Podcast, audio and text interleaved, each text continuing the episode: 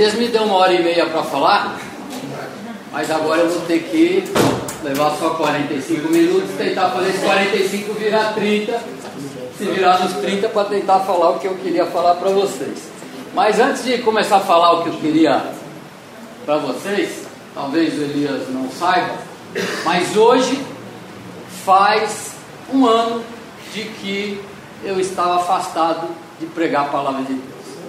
Então, para a gente, para mim especialmente, foi um privilégio esse convite. Te agradeço, Elias. É, fiquei afastado da, da, da, de, de, trabalhar como pastor né, na igreja que nós ficamos cinco anos, os últimos cinco anos, pastoreando jovens. Então, apesar um monte de cabelo branco, eu fico bem à vontade aqui de estar falando com vocês, porque foi minha praia nos últimos cinco anos. Antes disso, a gente foi pastor de, de, de casais e, e, outras coisas mais dentro, dentro da igreja que a gente foi membro. Então, para mim, é um, é um privilégio estar retomando e ter o privilégio de retomar da onde eu parei. né? Não sei se vai ser um privilégio para vocês, mas fica atento aí. Né? Tenta aí dar uma segurada no teu celular, no teu WhatsApp aí, porque o que Deus tem para falar para vocês é, é algo tremendo. E o que me chamava a atenção, como eu circulava entre jovens e adultos da igreja, ora eu estava com casais, ora eu estava com a moçada, o que mais me irritava era como os adultos enxergavam os jovens dentro da igreja. Não é? Então, jovem era problema, jovem adolescente era problema, jovem não tinha compromisso, jovem não estava nem aí com nada, só estava preocupado com o celular dele. É? Jovem era rebelde.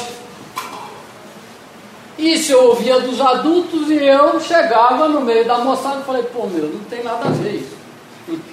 Não tem nada a ver. Tá certo tem uns que tem a ver, mas não a maioria, né?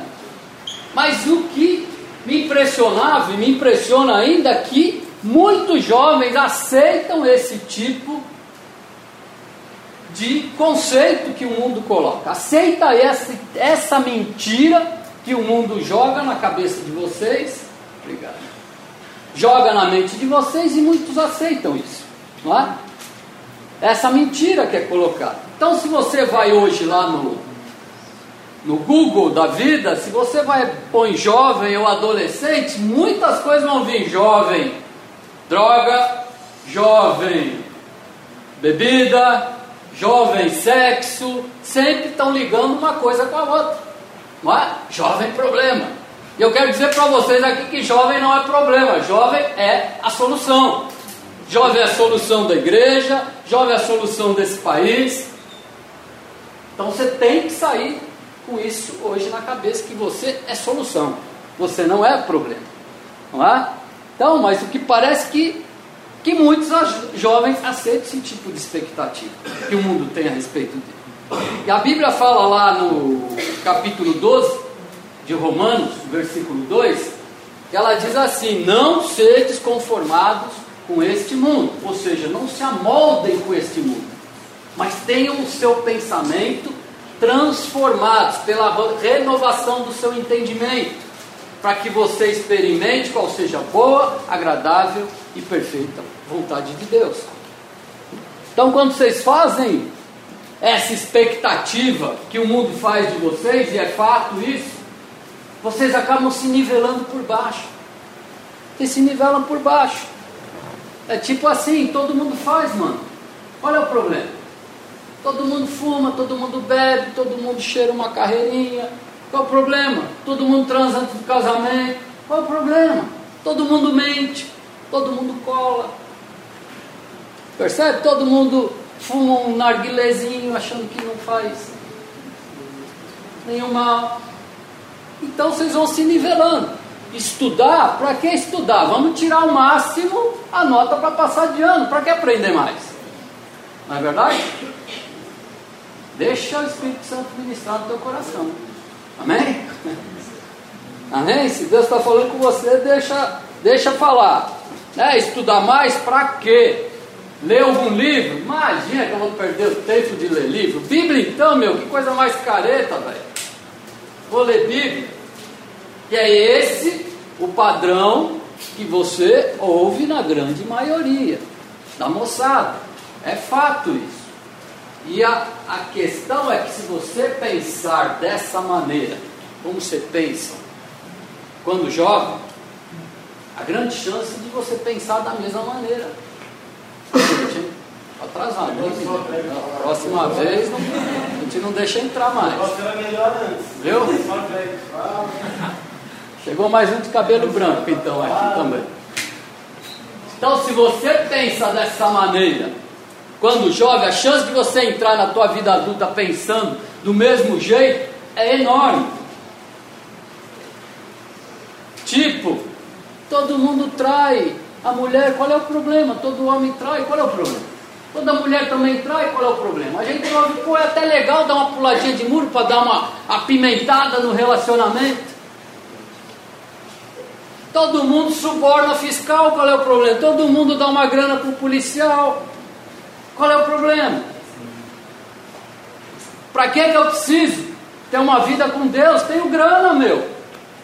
Eu ouço isso dia sim, dia não, na minha convivência com meu, onde eu Espírito Santo já está mexendo. Sustenta, viu? Já está já tá mexendo. Então, galera, é fato de que Deus vai se decepcionar com você.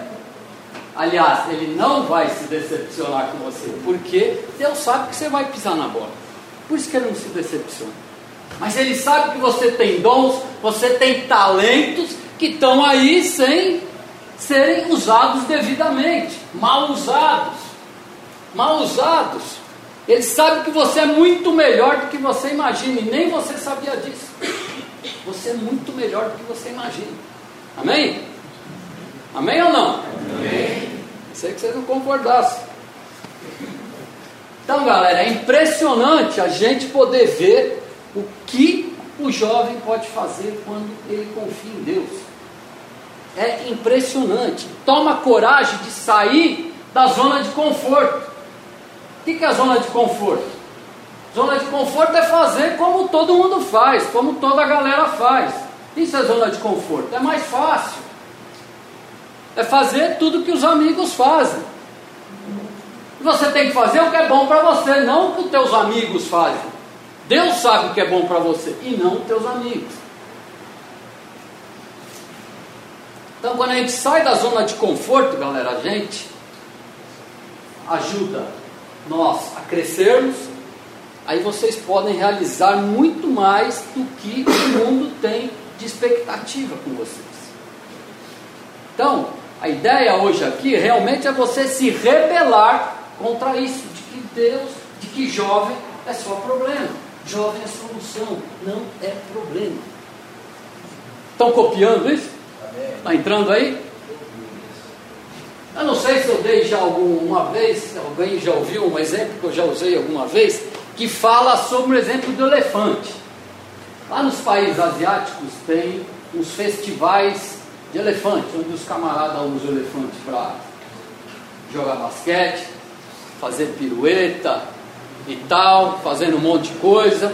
Mas o que é mais tradicional é o cabo de guerra. E ele junta um monte de homem do lado, quase uma centena de homens, e o elefante do outro lado. E sempre o elefante ganha. Porque o elefante tem uma força que é quase sobrenatural. Aí alguns imaginam como é que será que esses elefantes ficam presos. Como é que prende esse animal com essa força também? E tem uma coisa simples demais que eles inventaram. Eles amarram uma, uma, uma corda no pé do elefante e amarram essa corda numa estaca enfincada na terra. E o elefante fica preso lá. Óbvio que se esse elefante quisesse arrancar essa corda, ele arrancava de boa com a força que ele tem. Mas esses treinadores, eles criam esses elefantes desde filhote, presos a uma corrente muito forte. E aí ele vai crescendo e vai tentando se soltar daquela corrente. E até então ele ainda não tem a força suficiente para se soltar. E ele vai tentando, ele vai forçando, ele vai se machucando. E aí ele vê que ele vai fracassando, ele desiste, ele não tenta mais. Ele não tenta mais. E aí, o que, que acontece? Ninguém contou para o elefante depois de adulto que se ele quisesse, ele podia arrebentar aquela corda e fugisse. Ninguém contou para ele que ele ficou forte o suficiente para arrebentar. Então, o que, foi criado na mente desse elefante? Foi criado algemas na cabeça dele. Ele ficou aprisionado. Então, quantos de vocês, e quantos de que vocês conhecem, não estão aprisionados a uma simples corda? Quantos de vocês não foi jogado na cabeça de vocês alguma mentira? E muito muitas delas, setas do diabo mesmo, para quem não acredita, existe, de que você não presta para nada, você é burro. Pode ter vindo do teu, até do teu pai, da tua mãe isso. Pode ter vindo um professor, pode ter vindo de um pastor, Pode ter vindo um amigo seu. Você não presta para nada, Pedrão. Você não ia dar certo nunca como advogado, cara. Desiste, velho. Você é muito burro para ser advogado. Se você acreditasse nessa mentira, cara, você não ia já tá aí com o AB na mão, hein? Glória a Deus. Mais um advogado aí. Não? Então, muitos parece que ainda estão se sentindo elefantes. Estão fortes, cheios de potencial, mas de certa forma não conseguem fazer o seu esforço para sair da mentira que foi colocada na sua mente. Seja quando você foi criança, quando adolescente ou há pouco tempo. Então basta você aceitar isso como verdade para te gerar medo no seu coração, medo de falhar. Eu quero dizer que medo, querido, medo é fé na derrota. Medo é fé na derrota. Você não tenta alcançar o teu sonho, você não se arrisca, porque você sabe que o fracasso é certo, e aí você nem tenta. Você nem tenta. Agora, o maior fracasso é você não tentar nunca. Esse é o maior fracasso. E aí eu quero te dar alguns exemplos de algumas pessoas rapidamente conhecidas, talvez de alguns, outros não, que falharam nessa vida. Muitos aqui já ouviram falar de Henry Ford. Quem sabe quem é Henry Ford? Só três, quatro. Provavelmente você já andou num carro da Ford. Henry Ford faliu cinco vezes antes de se dar bem com a Ford Motor Company. Cinco vezes. Quem já ouviu falar de Akio Morita? Ninguém? Caraca, mas da Sony, vocês já ouviram falar? Tá? Que o Morita foi fundador da Sony, uma empresa, uma empresa bilionária. Sabe qual foi o primeiro produto que a Sony fabricou? Uma panela de arroz. Como um bom japonês, ele foi fazer uma panela de arroz que mais queimava do que cozinhava. Sabe quantas unidades aqui o Morita vendeu? 100. Não mais que isso. Do Bill vocês conhecem, né? Nosso amigo Gates. Não conhece? Ô, oh, tá, tá, se não ouvisse, não soubesse quem é esse também.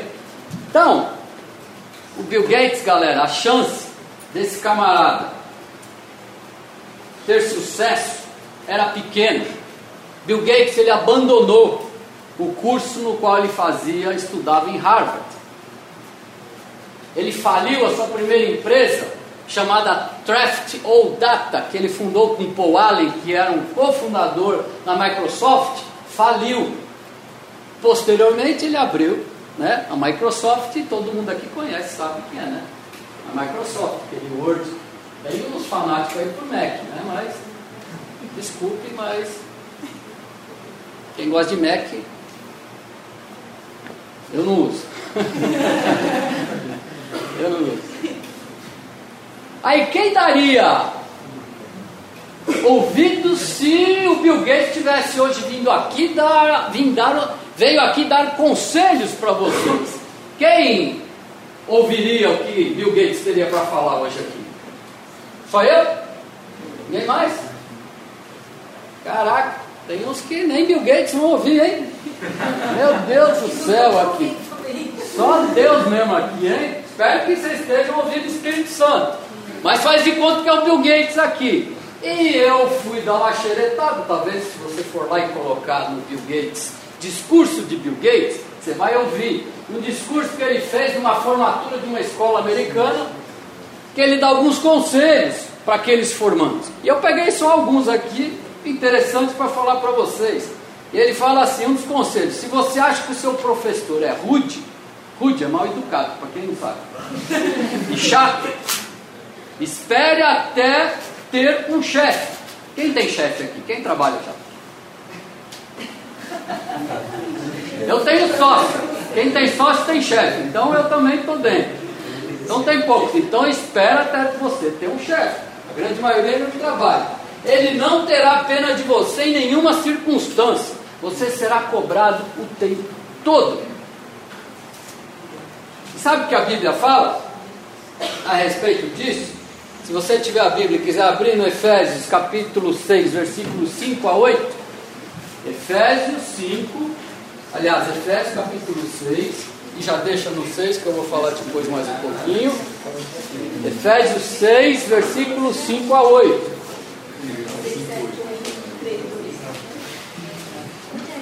Acharam aí? Então vamos lá, fala assim, eu peguei numa linguagem mais atual aqui.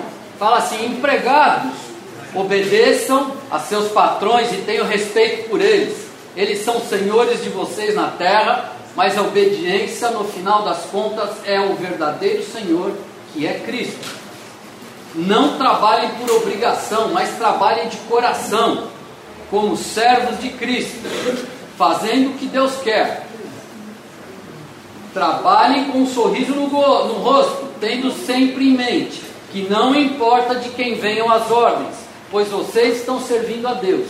Um bom trabalho resulta em boa retribuição da parte do Senhor, sejam vocês escravos ou livres. Quem trabalha hoje em dia aqui? Ó, uma galera. Então vou te dar uma dica.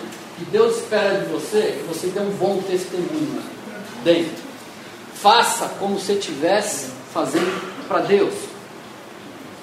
Se você tem o hábito de ficar navegando na internet enquanto você está trabalhando, eu quero te dizer que você está roubando a empresa. Porque a empresa está te pagando para você trabalhar. Então, quando você está lá no Instagram, viajando na internet, tarará, é? você esquece da vida, você está dando um mau testemunho. Beleza? É isso que, traduzindo, o texto está falando. Mais um conselho de Bill Gates. Ele fala assim: antes de você nascer, seus pais não eram tão chatos como são agora. Se alguém falar amém, vai ter, principalmente meus filhos. Hã? Eles só ficaram assim por pagar as suas contas. Levar você à escola, lavar suas roupas, fazer comida para você e ter que ouvir falar o quanto você é legal e sabe tudo. cara é legal.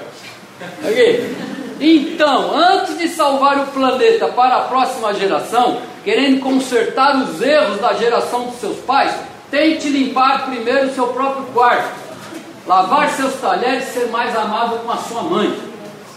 Eu acrescentaria com o pai também, né? Ó, do que sua mãe. Isso é o conselho de Bill Gates. Esse cara é legal, meu. Esse cara acho que já leu a Bíblia. Ficou aí no Efésios 6? Fica aí, só mais essa. Quem não tiver Bíblia aí, fica, pelo menos fica atento aqui que fala. Capítulo 6, versículo de 1 a 3. Efésios 6, versículo 1 a 3. Fala aqui: Vós, filhos, sede obedientes a vossos pais no Senhor, porque isto é justo. Honra teu pai e tua mãe, porque é o primeiro mandamento com promessa, para que te vá bem e vivas muito sobre a terra. Ou seja, se você não honrar teu pai, ao contrário disso, você não vai bem e você não vai viver, viver muito sobre a terra. É o que a palavra diz. Outro conselho de Bill Gates: televisão não é vida real. Eu acrescentaria: Facebook não é vida real. Instagram não é vida real. WhatsApp não é vida real. Aí ele continua. Na vida real, as pessoas têm que deixar o barzinho, o clube ir trabalhar. Em Provérbios, capítulo 14, 23, não precisa abrir, fala em todo trabalho aproveito, mas ficar só em palavras leva à pobreza. Galera, tem que ralar muito para conseguir alcançar as coisas. Não adianta só ficar orando em casa esperando Deus, por favor, faz um milagre, deposita um milhãozinho só na minha conta. É? Tem que ralar, oração é um verbo de ação, é orar e agir. E temos que correr atrás. Tem um empresário que é dono da Boeing. Da Boeing vocês já ouviram falar? Sim ou não? Sim. Fábrica de avião, quase 100 mil funcionários.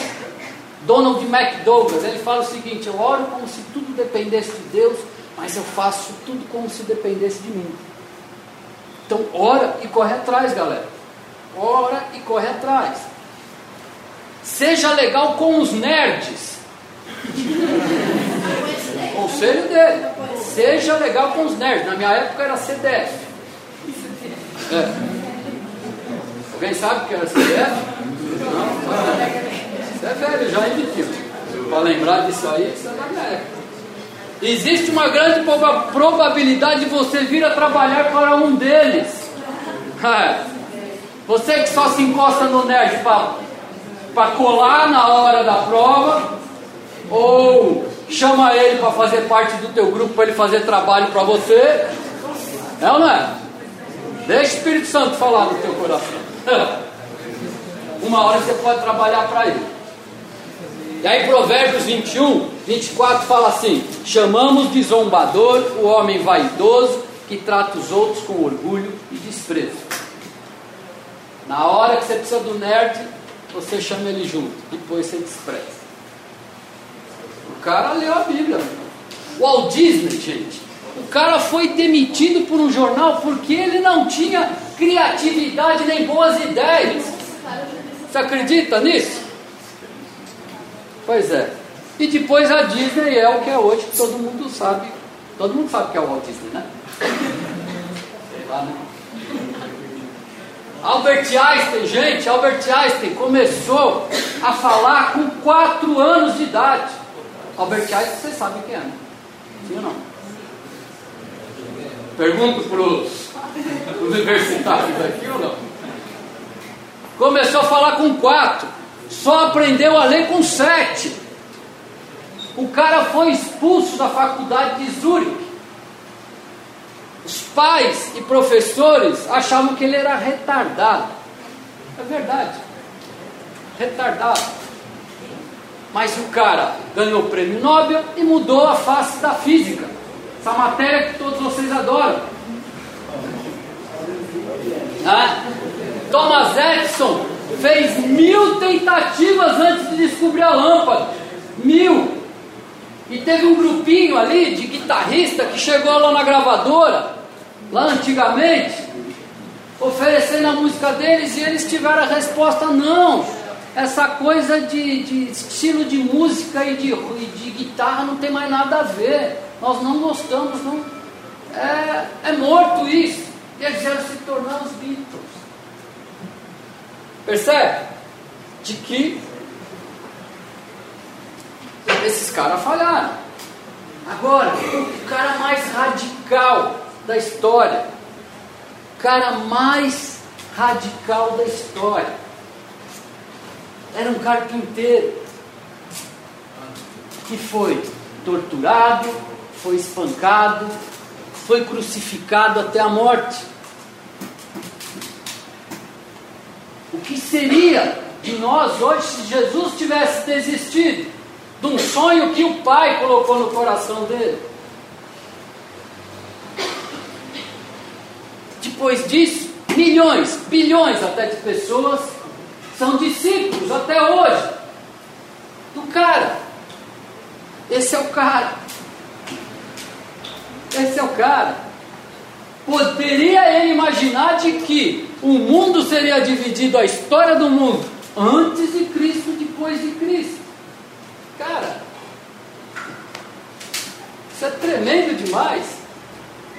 Quase o mundo inteiro para no dia 25 de dezembro para celebrar o nascimento dele.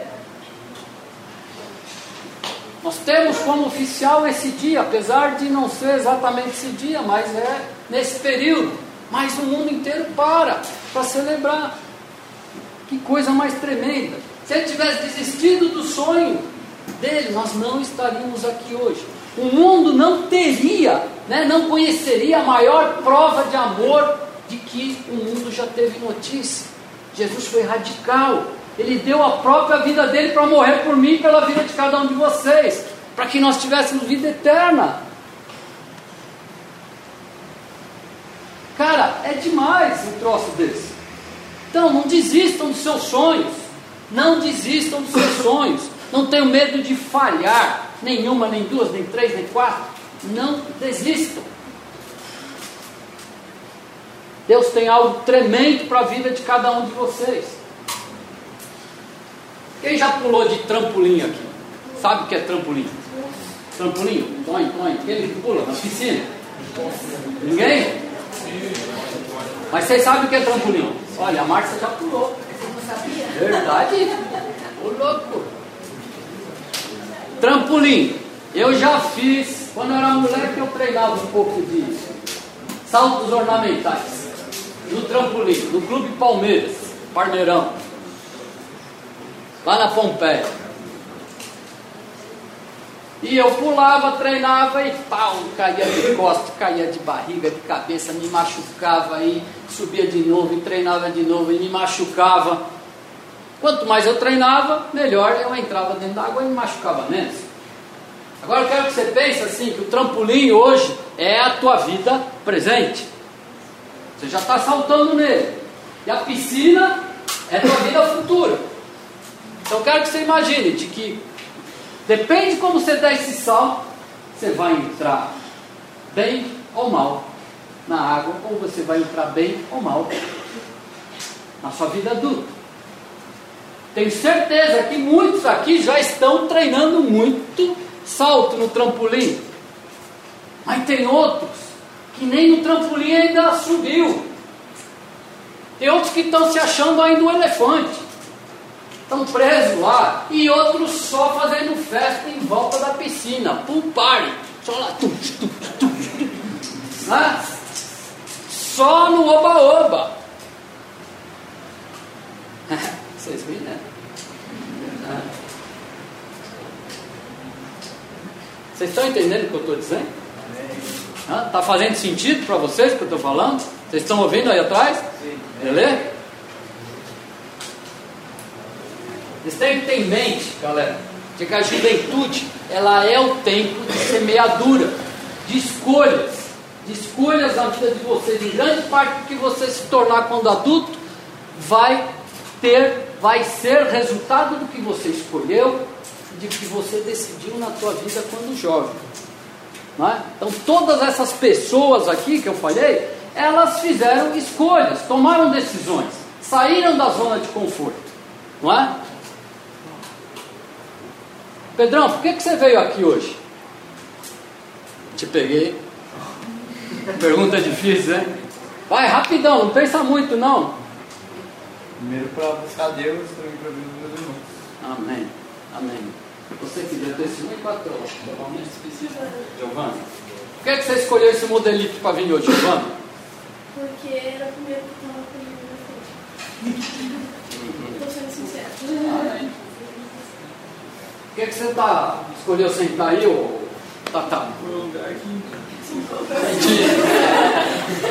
Que pedir. Aí, Pedrão, deixa eu perguntar pra você. Por que você é amigo desse bonitão aí? Tem escolha. Hã? Não tem escolha, tá no voo. Ah, não quer escolha? Me pegou no pé, isso aí pegou. Mas é uma escolha. Você percebe que você tem que fazer escolhas a toda hora. A todo instante você está tendo que fazer escolhas. Você escolheu estar aqui. Você escolheu essa roupa que você está vestindo. Tatá escolheu sentar ali. O Pedrão escolheu não ser amigo do Rodolfo. Teve que engolir. Todo tempo você está fazendo escolhas. Todo tempo você está fazendo escolhas. Você escolhe ser educado, você escolhe ser mal educado, você escolhe aceitar algumas ideias ou não aceitar, né? você escolhe sua profissão. Você escolhe estar ligado no que eu estou falando, ou você escolhe ficar aí ligado no seu WhatsApp, esse que fica entrando aí, né? E você está doidinho para ver o teu Instagram. É uma escolha, é uma escolha. E as pessoas falam muito de coincidências, né? falam de oportunidades, de sorte, mas eu quero dizer que a maioria das coisas, na maioria, ou quase tudo que acontece na tua vida, ela é resultado das suas escolhas. Quase tudo é resultado das tuas escolhas. A vida ela é feita de escolhas, isso é o que a gente chama de livre arbítrio. Nós temos livre-arbítrio de escolher. Então você é aquilo que você escolhe ser, na maioria das vezes, a não ser que haja uma interferência de Deus para um propósito específico. Eu não escolhi ser pastor. Num dado momento, Deus falou: Márcio, para, agora você vai ser pastor.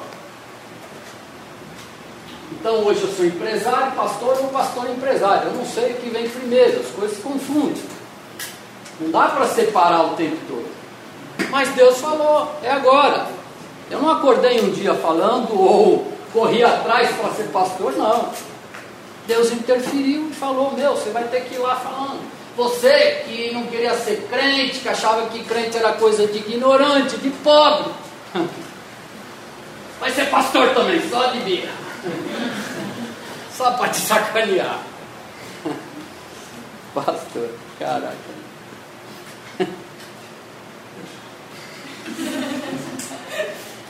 É impressionante. Impressionante, né, Maurício? Você que o diga, né, meu irmão? Mas as nossas escolhas, galera, têm um preço alto, tem um custo. Com elas vem ganhos e vem perdas. Não é? Você tem consequências. Você pode até deixar alguém escolher para você algumas coisas, mas as consequências vão ser suas. Você pode escolher obedecer às leis de trânsito ou não obedecer, aí você não obedece. Vem multa, vem outra multa, vem um monte de multa. O que diga o meu filho Vitão? não, não? Coleciona multa e um monte de multa, mais multa. Depois um pouquinho mais de multa. Lá, você, a consequência pode ser multas, pode ser um acidente, pode ser um conserto no carro, porque você causou acidente, pode ser um processo na justiça, pode ser até a morte. Mas por outro lado, você pode escolher obedecer às leis de trânsito, obedecer ao limite de velocidade, não receber multa. Aí você talvez não cause acidente por conta disso.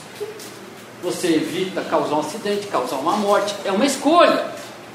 Você escolhe tomar o primeiro copo de bebida alcoólica, cheirar a primeira carreirinha, fumar um baseadinho. É uma escolha sua.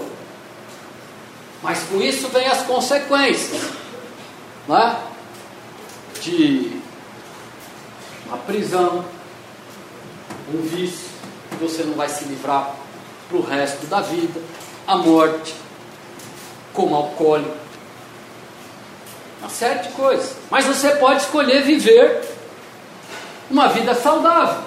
que você não precisa usar drogas nem lícitas nem ilícitas para curtir a vida, para curtir. Deus é nossa força, nossa alegria. Não tem necessidade de usar droga, moça. Não tem necessidade de nada para dar barato. Barato é o Espírito Santo. O maior barato que tem. Agindo em nós.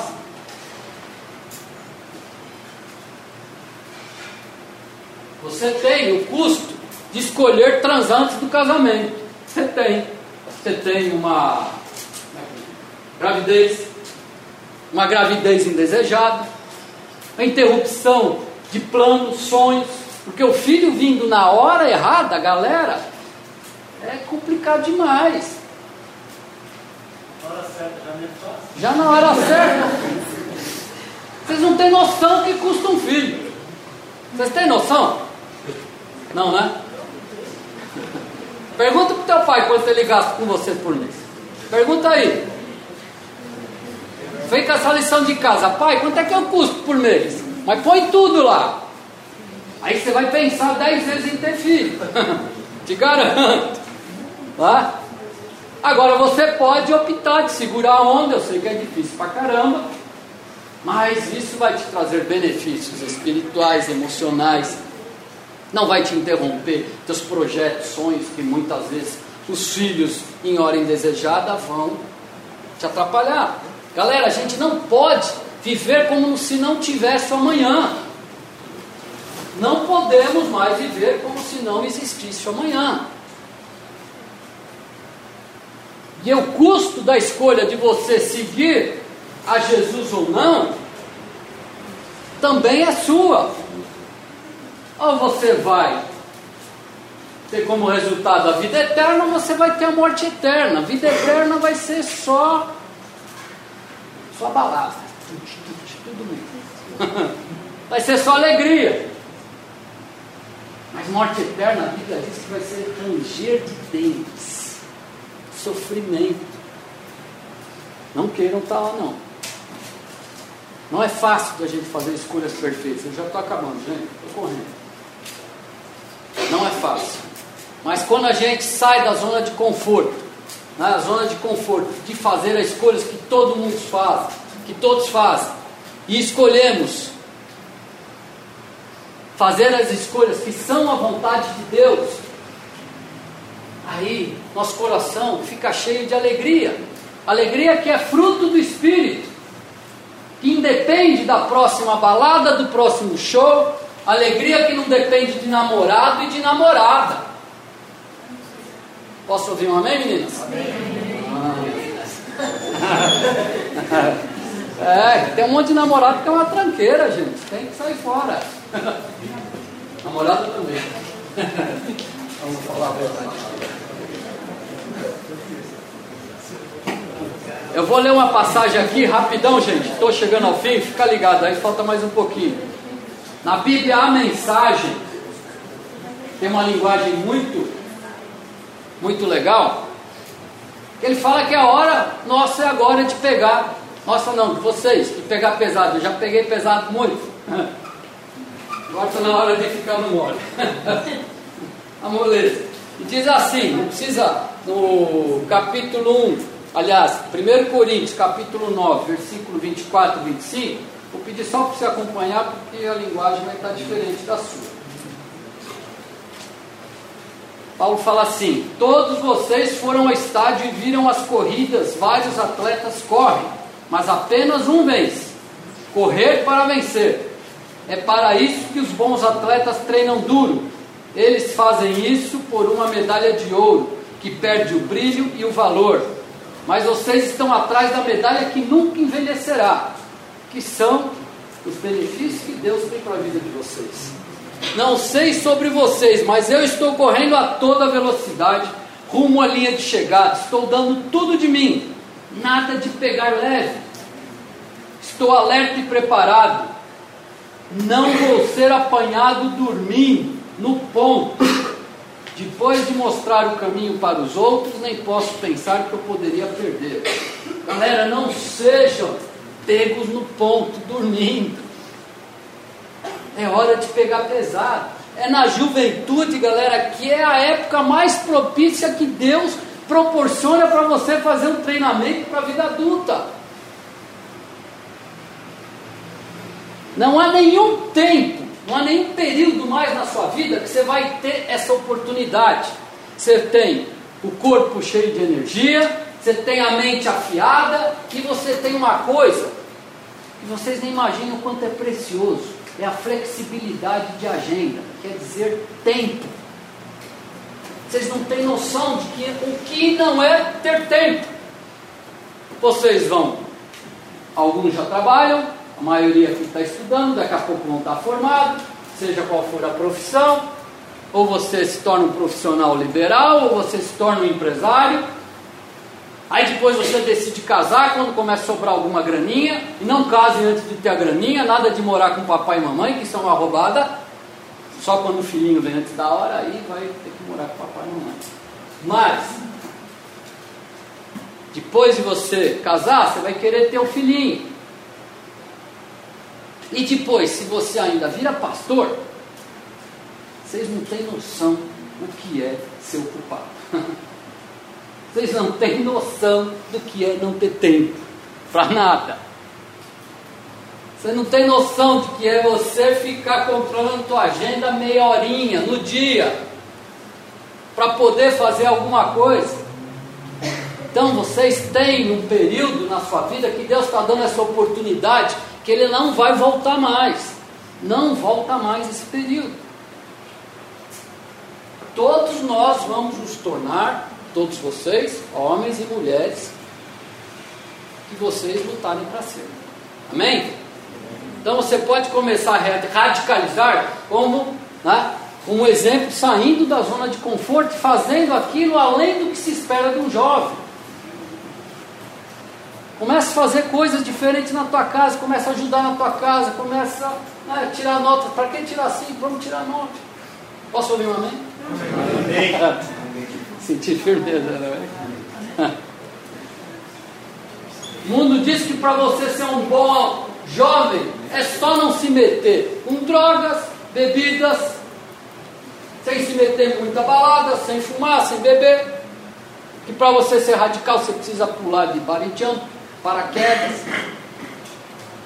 Eu digo para você que para você ser radical, basta você fazer além do que o mundo espera de você, como jovem.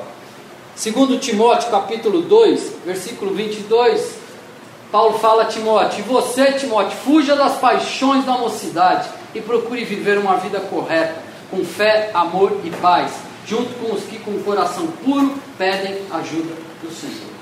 Quero propor para vocês hoje aqui à noite, gente, a Bíblia fala que todo cristão ele deve ser sal e luz aonde quer que ele esteja.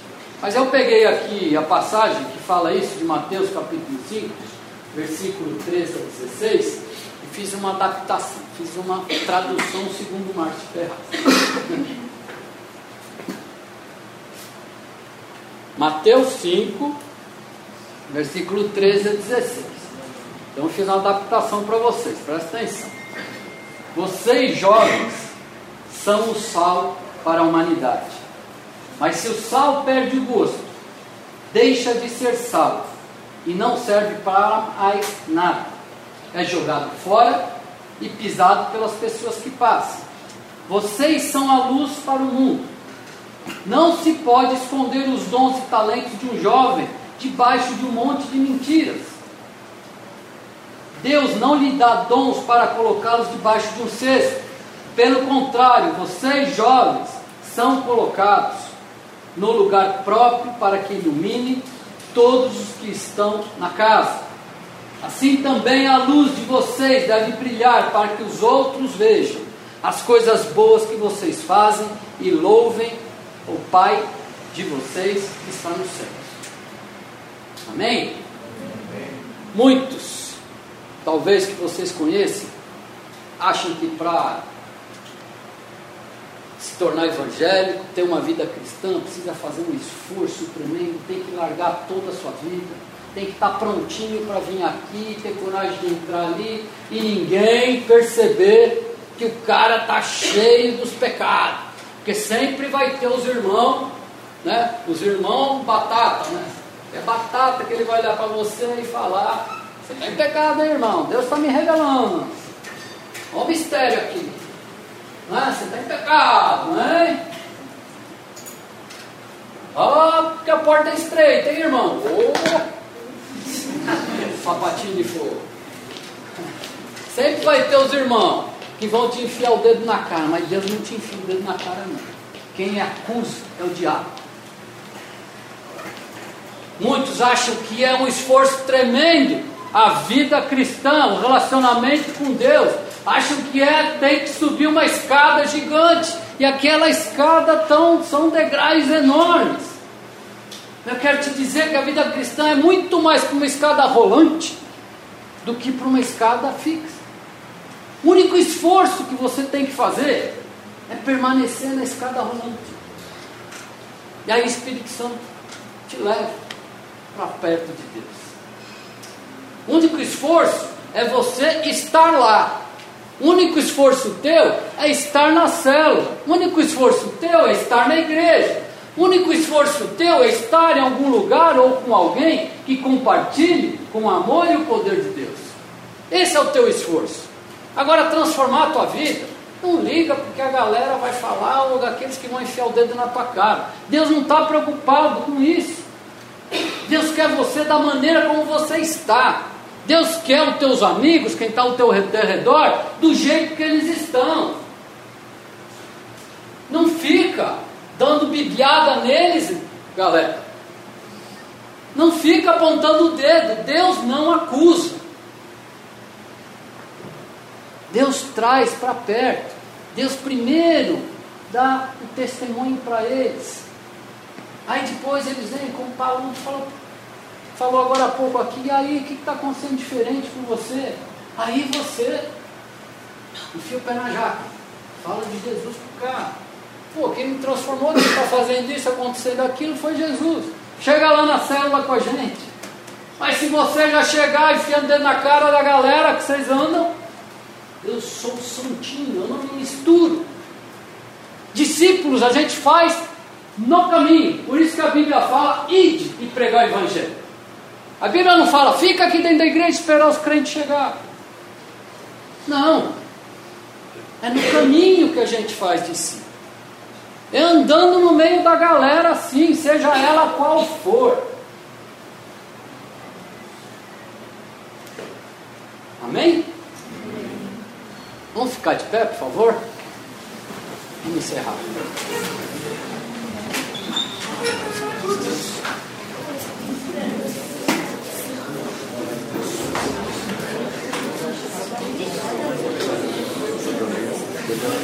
Aí galera,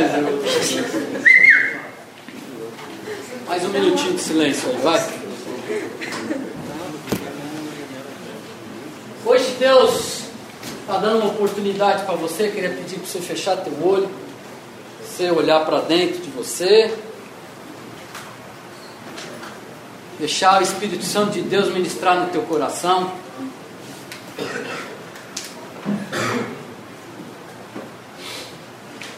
Hoje Deus está dando uma oportunidade para você fazer uma escolha, e conforme eu falei, de você sair da tua zona de conforto, de você fazer escolhas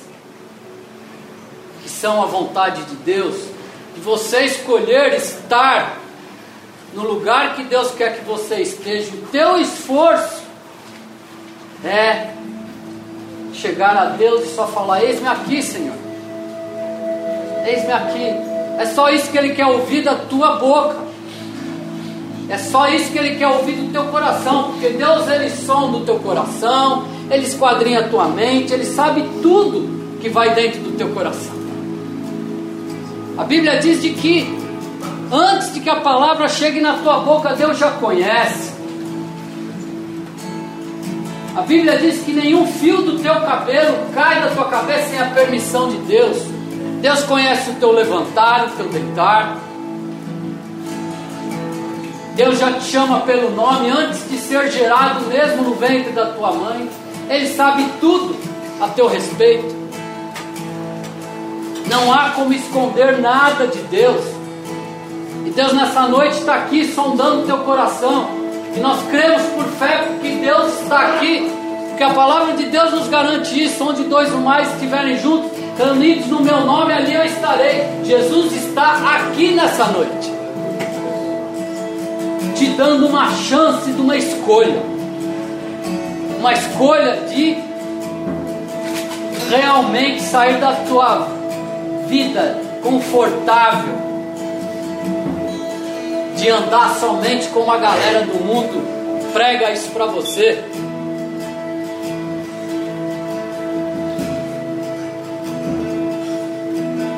Então Deus te fala nessa noite: escolhe a mim e eu te encherei de alegria do teu coração. Se você está disposto a isso, queria que você levantasse tua mão no teu lugar, cada um olhando para si.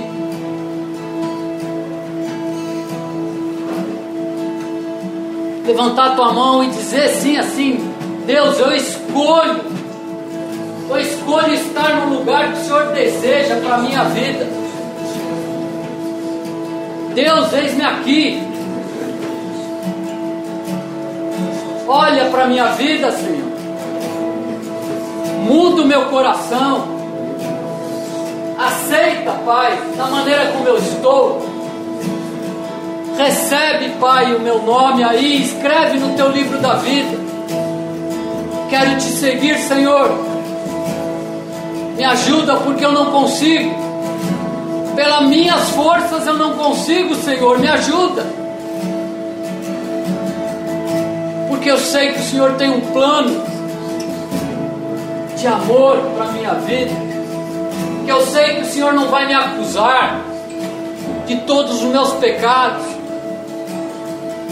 Derrama teu Espírito Santo em mim. Limpa o meu coração.